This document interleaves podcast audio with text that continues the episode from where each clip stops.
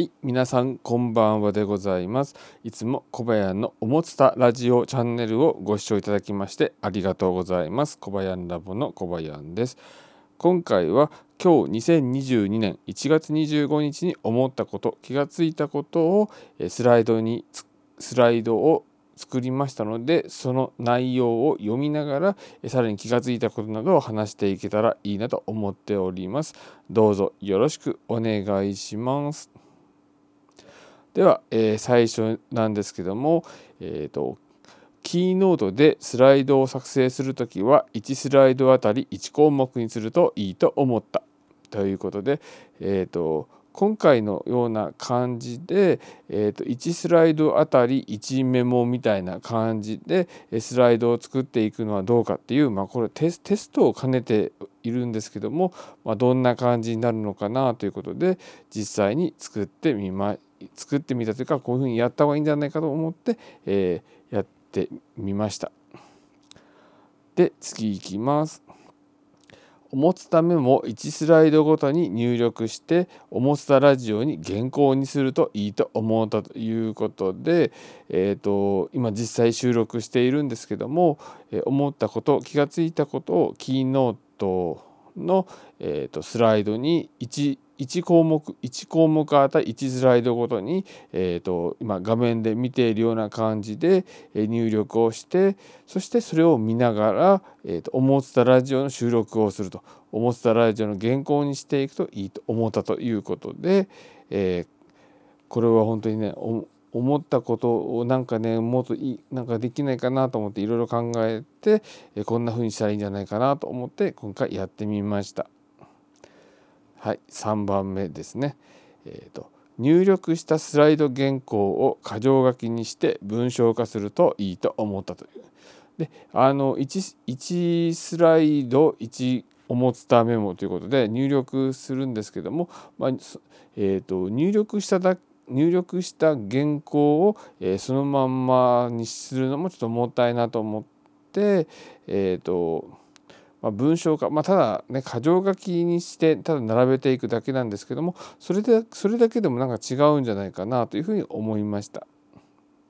はい、じゃ次いきます。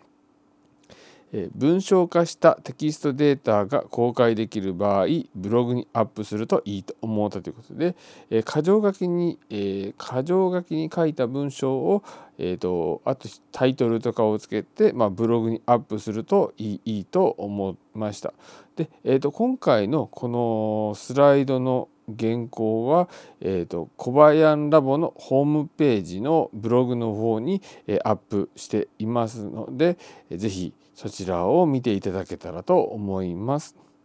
次。えーと、重さメモは書きたいだけ書くといいと思ったということでもうほんと質より量で書くということを、えー、メインにしてややればいいかなというふうに思いました。次。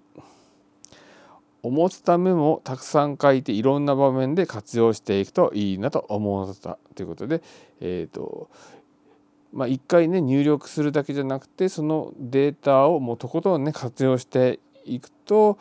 なんかいいんじゃないかなと思いました。ということでねはい次いきますどんどん読んでいきたいと思います。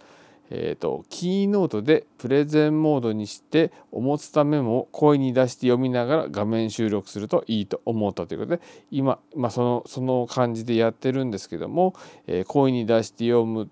と,、えーと、プレゼンしている動画が出来上がるみたいなね、えー、そんな感じになります。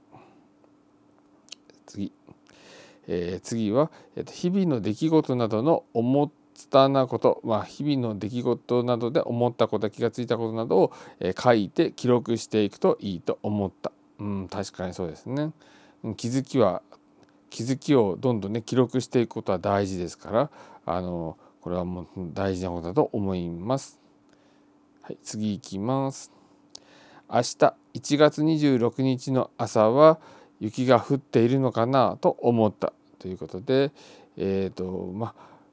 天気予報を見るとなんか明日の朝方になんか雨だか雪だかが降るみたいな感じのね予報になっているんですけども、まあ、実際どうなるかなということで書いてみました。はい、では次が最今日今回の最後になります。えーと、ブログに YouTube 動画などのリンク先を入れておくといいなと思ったということで、まあ、リンク先を入れておくとそこからねアクセスしてアクセスして動画を見ることができたり、えー、ポッドキャストのね、えーと、ポッドキャストのリンク先を貼っておけば音声だけ楽しめたりできるんじゃないかなと思いました。ということで、えー、今回の内容はここまでとなります。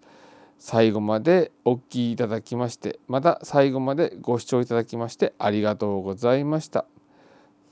あここであここに出てきたね 最後最後までご視聴いただきましてありがとうございました。